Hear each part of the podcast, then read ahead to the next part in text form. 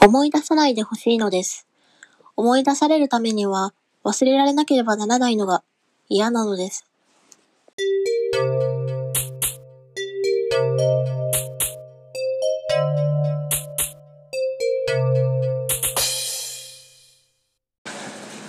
エディのカップラーメンタイマー。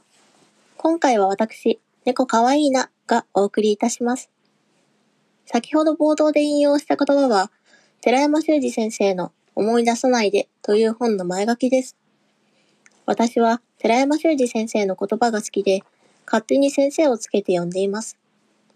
先生の言葉は綺麗で、少し切なく、むき出しの残酷さで、私の胸をときめかせてくれます。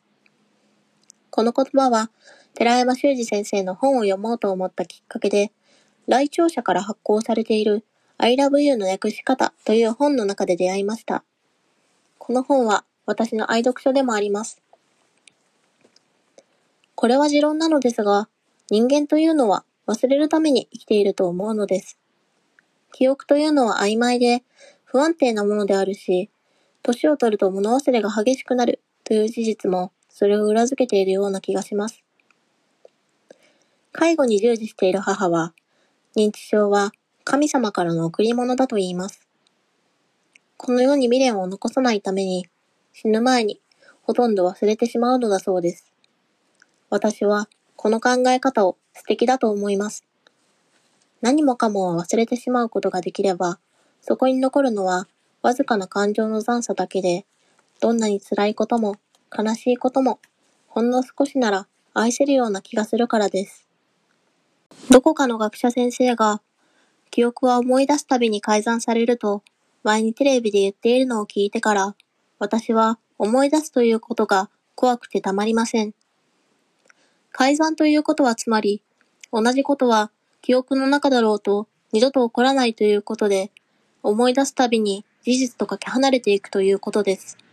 それってとても怖いことじゃないですか私は変わってしまうくらいなら忘れてしまった方が幸せだと思います。ありのままを愛せないのは愛していないのと同じだと考えているからです。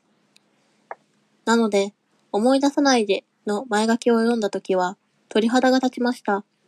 この短いたった43文字の言葉で私は心をつかまれてしまいました。太宰治先生も本当に言葉は短いほど良い。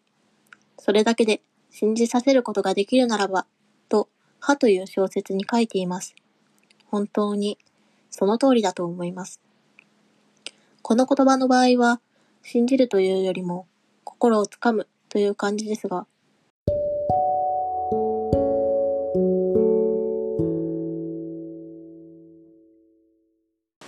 さて、そろそろ3分が経ちました。カップラーメンができた頃だと思います。これで私の話は終わりです。次回は8月20日金曜日に更新予定です。それでは失礼いたします。さようなら。